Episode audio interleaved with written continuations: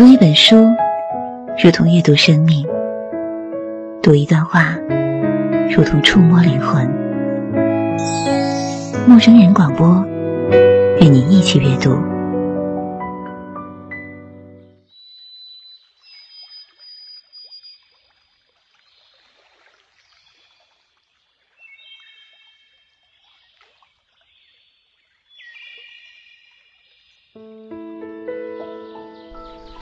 亲爱的听众朋友，这里是豆瓣陌生人小组广播，能给你的小惊喜与耳边的温暖。我是本期节目的主播依依。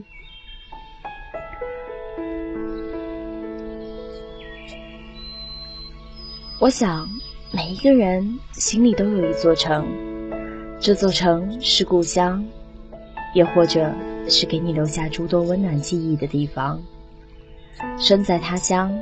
故土永远是心里一个温润的港湾，在夜里想起，在每一个季节想起，我们都会记得那些走惯了的街道巷陌，以及最熟悉的面孔。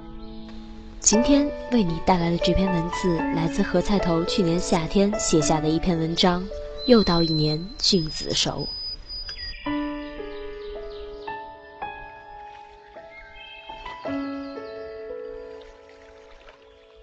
又到一年菌子熟。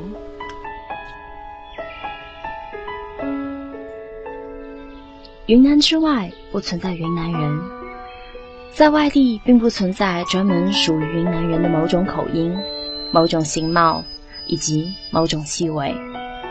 绝大多数的云南人不喜欢离开家乡，而一旦他们离开，则会毫无痕迹地融入当地的生活。彻底消失在人群中。对于云南人来说，在外地被同乡发现，并不总是一件令人愉快的事情，因为彼此都不得不触碰一个让大家都非常尴尬的问题：你为什么要离开？有那样的天空，有那样的日光，有那样的丛林，为什么你还要离开？尤其是，你怎么可以？在一个没有菌的地方存活下来。作为一个云南人，我永远不会说出“蘑菇”这个字眼。蘑菇只存在于遥远的内地，存在于植物学图鉴。在云南，只有菌。当我用各地的方言说出这个字的时候，他们都确定无疑地指向家乡，指向那里的雨季。雨季里松软的红土。红土上层层叠叠的腐叶，腐叶之下，菌子旋转着悄然钻出地面，就像这个字的发音。和其他的地方不同，一个云南人生下来就在山里，无论是他的生活还是教育，都会从大山开始。当我还是个孩子的时候，上山去玩就是每日游戏的基本项目。我们的山要远比公园和广场多，我们的山也远比广场和公园有趣。我的父亲是我第一个向导，如果不是因为他考上大学又参加军队，那么他可能会一直保持着猎手的身份。大学教育和多年在外的军旅生活对他的改变很少。对于他而言，教会我如何在丛林里生存下去。要远比我认识几个汉字重要，这是一个很重要的次序。我必须先成为一个山里人，然而才可能成为一个读书人。如果我在自己家乡的丛林里迷路，这是绝对不可以接受的事情。所以在上学之前，我就学会了一堆也许后来永远也不会用到的知识：如何用年轮、树冠、流水、星辰分辨方向。如何快速而安全地在丛林中前进？如何利用丛林获得必要的水和食物？制造工具，同时躲避那些致命的毒虫、洪水、深井、植物。我们有一整套的命名法，自然值得敬畏。但是，当每样东西都有一个名字，你可以脱口而出那一个名字时，一切都顺顺了，不再让人畏惧，甚至。也不再让你为难。在所有的这些名字里，我最早认识的一个就是菌。云南只有两个季节，旱季和雨季。从十一月起，干燥而温暖的风要浩浩荡荡吹上半年。这时候的大山安详宁静，并不生动。雨季在五月到来，下到十月底。中国大陆的雨水从东南而来，逐渐北上，而云南的雨水自西而东。桃花盛放的时候，乌江地区进入桃花汛。要下过一整个月，雨线才会缓缓向东推进。等到五月底六月中，雨带抵达滇中，山林有了雨水，一切都开始疯狂生长。哪怕是同一条山路，每天走过都能发现不同的花朵、不同的昆虫和动物。我的私人课程在这个时候才最适合开讲，因为在雨季的山林里，你才能遇见所有可能。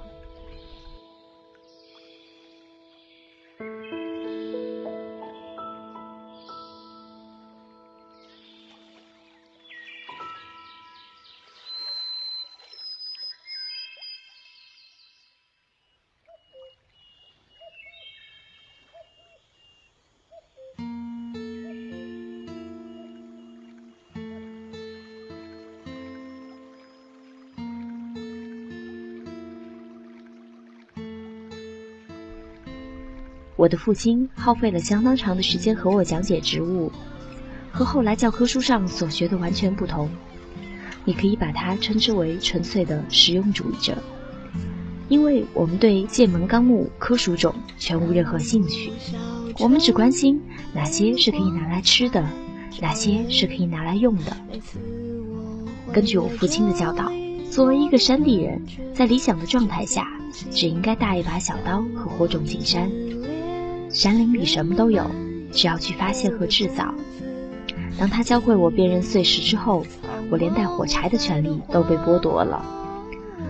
对于能够随时升起火堆的山地人来说，火柴作为一种现代文明的产物，实在是太过邪恶了，让人们失去了一种基本的生存能力。认识菌类并不是为了求生，因为任何一个云南人都知道。生吃菌类是非常危险的事情，即便是非常熟悉的菌类，如果生食或者配上酒一起服用，都可能产生难以预料的后果。关于菌类的第一课和食物无关，我们用它来疗伤，这是因为一个人在山林里很容易受伤，随时可能因为滑倒或者树枝的擦刮而出现外伤，甚至血流不止的情况。伤疤对于一个山地人来说是一种荣耀，但是你也得有机会活着向别人展示才成。云南的菌基本上可以分为两种，一种是自己吃的，一种是请人吃的。和外间想象的不同，云南人对羊肚菌和松茸的兴趣不大。羊肚菌价格昂贵，几乎没有什么滋味儿，一般只做宴请外地人用，以示尊重。松茸因为可以出口日本创汇而闻名，但大多数人嫌它有一股铁腥味儿，一般用鸡汤煮或烧烤。外地人一到云南就喜欢问这两种菌的滋味儿，但是大多数云南人听了之后只会露出茫然的表情，因为这两种菌都并不常见，松茸更是需要在海拔三千多米以上才会生长，主要分布在云南的西北部地区。云南人真正喜欢的菌子，当属青头菌、鸡枞、牛肝菌和干巴菌。青头菌是居家过日子最常用的菌类，类似内地的平菇，它的产量极大，而且绝大多数情况下很安全，甚至可以凉拌，只是一般不推荐那么做。由于青头菌肥厚多汁。所以非常适合清炒或者炖煮，最后汤汁浓厚，滑腻可口。和所有的菌类一样，青头菌在烹饪过程中要消耗大量的油脂，否则很难快速煮熟出汁。据说也因为这个缘故，云南人身材都保持得不错。菌类会带走油脂，而医生明确指出，大量连续食用野生菌会造成血糖快速下降。云南的青头菌配上云南的火腿，在雨后略有凉意的傍晚，端上餐桌，可能是许多人家最常见的景象。每次进山一趟，找到青头菌的可能性最高。如果连青头菌都找不到，那么算得上是倒霉到家了。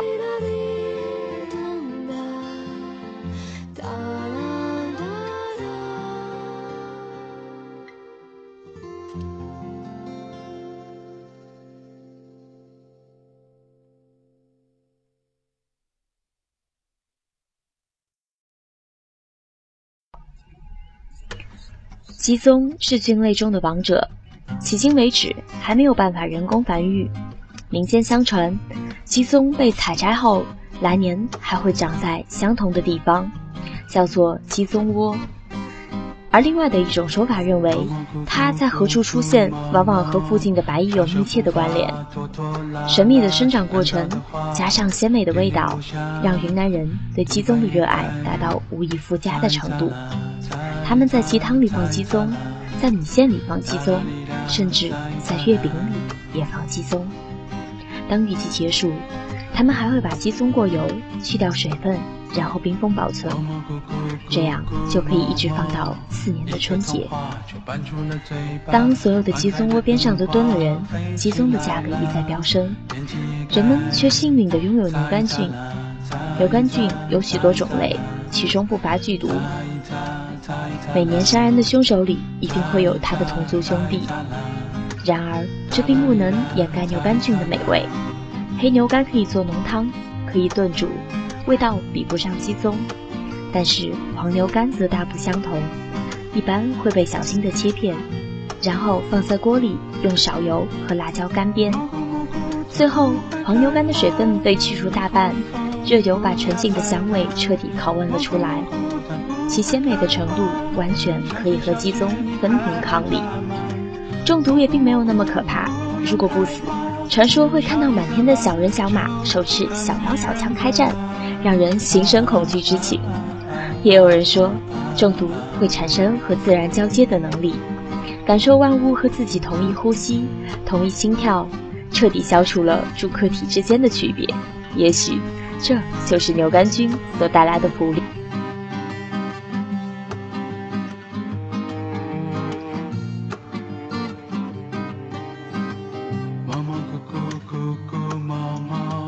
干巴菌。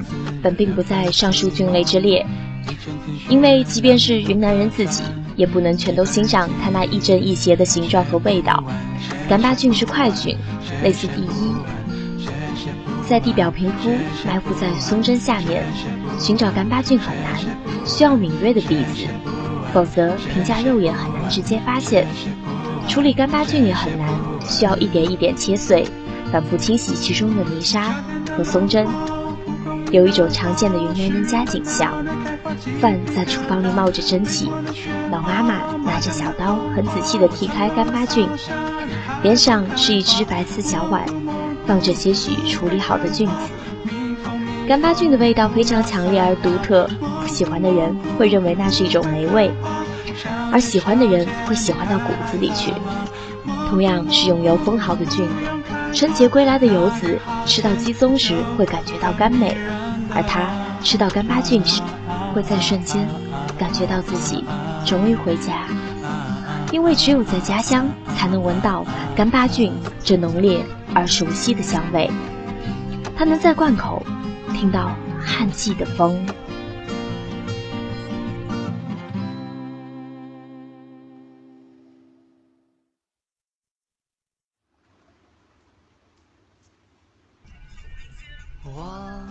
如果愿意的话，云南人可以用菌子做上一桌子的菜。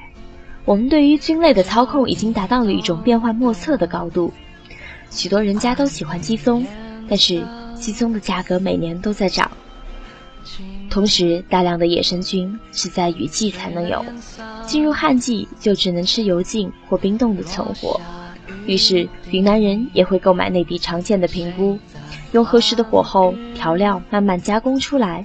使得这种大陆菜居然有了即可乱蒸的鸡枞味道。虽然不能拿来做汤，但是作为炒菜却没有任何问题。而在另外一方面，云南人对于菌子的滥用也达到了匪夷所思的程度。近十年来，川菜四处攻城略地，菌子也被逼上了火锅。野山菌火锅逐渐变成了一道名菜，其人人共愤的烹调方式是客人在一锅鸡汤里煮上十几种菌，蘸料碟吃。内地人看了以为豪迈，我却看了悲哀。每种菌子都有自己的味道，放在一锅里全部煮了，就再也无法分辨彼此。既然是这样的做法，我们又何必给青头菌配上火腿或者肉泥，给鸡枞配上鸡汤，用小火慢慢干煸牛肝菌呢？越来越多做菌子的人没有进过山，他们大概以为菌子是长在菜市场里竹篮里的菜，菌怎么可能是菜呢？我们不得不住在钢筋水泥的房屋，而非丛林里。菌子对于我们来说，意味着山地人和山林的唯一联系，也意味着我们和土地的唯一联系。我们空着手进山，带着菌子回家。我们并不是带上一道菜回家，而是带着逐渐消亡的一种生活方式回家，带着和山林渐行渐远的关联回家。我们的历史，我们的记忆，一直都与大山和丛林有关。随着人类越来越多，野兽会逐渐消失在山谷的尽头，雪线会慢慢上升到山顶。我们会新建更多的楼宇，更多的公园，很多的广场和游乐园，把孩子圈养进去。但是我们并不是从来都如此，也不会一直如此。故乡的红色泥土。唯有我们脱下皮鞋，除去袜子，用赤裸的脚板接触，才能触之深情。回想我有生以来的头十多年里，那些在山林里穿梭的日子所给予我的欢喜和宁静，是后二十多年不能给予的。在各种城市之间迁徙，没有任何一间房子，任何一处陵园，又或者是某个风景绝佳的高处，都不能带来山林。所给予我的安全感和归属感，很多人并不明白，我为什么不肯用“只”或者“个”这种量词来描述菌子。对于我来说，没有一只菌子，也不存在一个菌子，只可能有一朵菌子。而如果你如同我一样，接受过那些在现代社会一无所用的知识，能够找寻到一辈子也不会用上一次的马伯菌，那么你就会明白，为什么只有一朵菌子一直开在我的心头。我大概永远也不会喜欢法国的松露，因为我不曾在林子里亲手采摘过它。但是，哪怕给我一份廉价的青头菌，我也会心生大欢喜，因为这对于我来说是一次故友重逢。在我很小的时候，我们就遇见过。我侧头过去发现他，他也因此发现了我。菌子对于我来说意味着故土，意味着雨季，意味着一个山地人和他土地之间无法割断的情缘。今年云南大旱，当我在数千公里之外的北京听到这个消息，第一个反应是，不知道今年的菌子还能不能长出来。只要菌子还能长出来，故乡就还是故乡。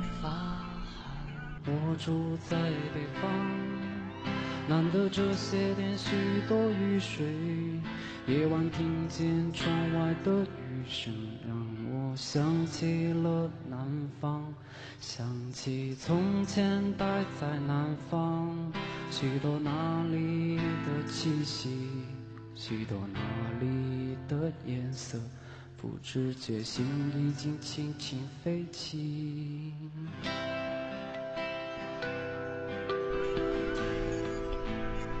独自在外乡生活，像当地人一样说话，也像当地人一样行事。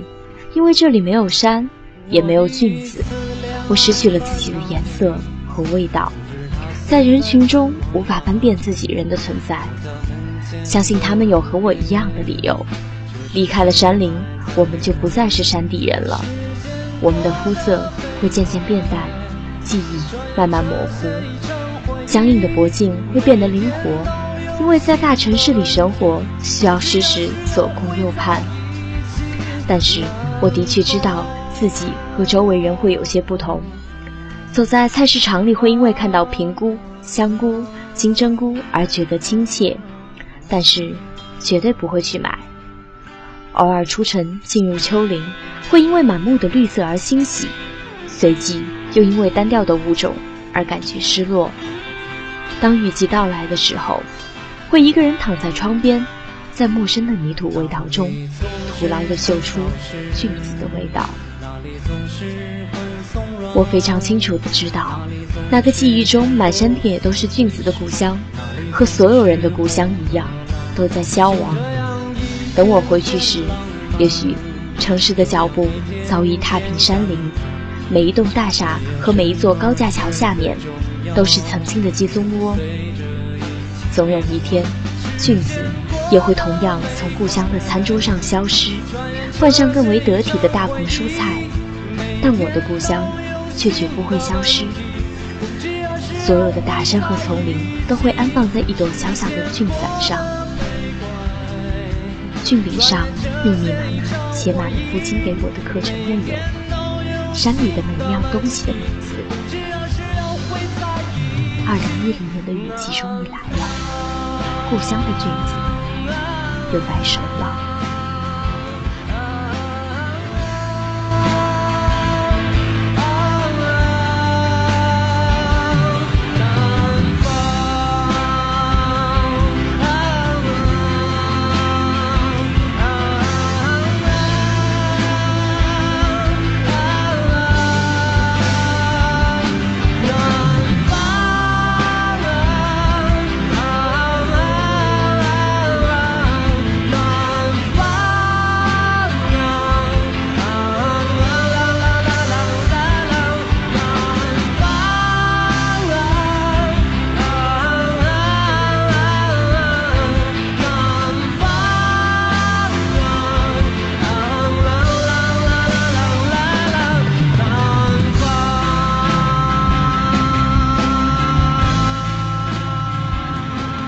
伴陌生人小组广播能给你的小惊喜与耳边的温暖。我是依依，我在北京，感谢你听到我。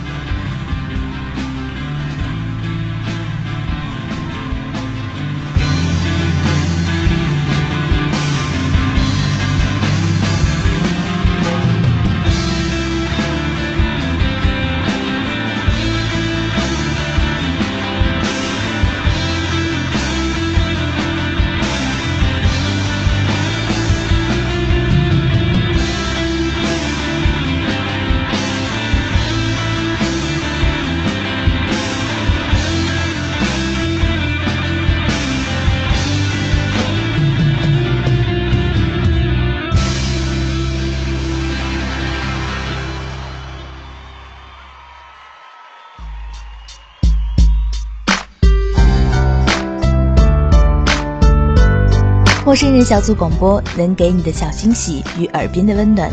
如果你也想加入，我们求贤若渴。招募详情请登录我们的豆瓣小站。播客订阅、节目下载、更多收听方式、互动交流、节目评分、推荐文章，甚至让你的声音留在我们节目中，就在小站找到答案。欢迎关注我们的新浪微博，搜索“陌生人小组广播”，找到我们。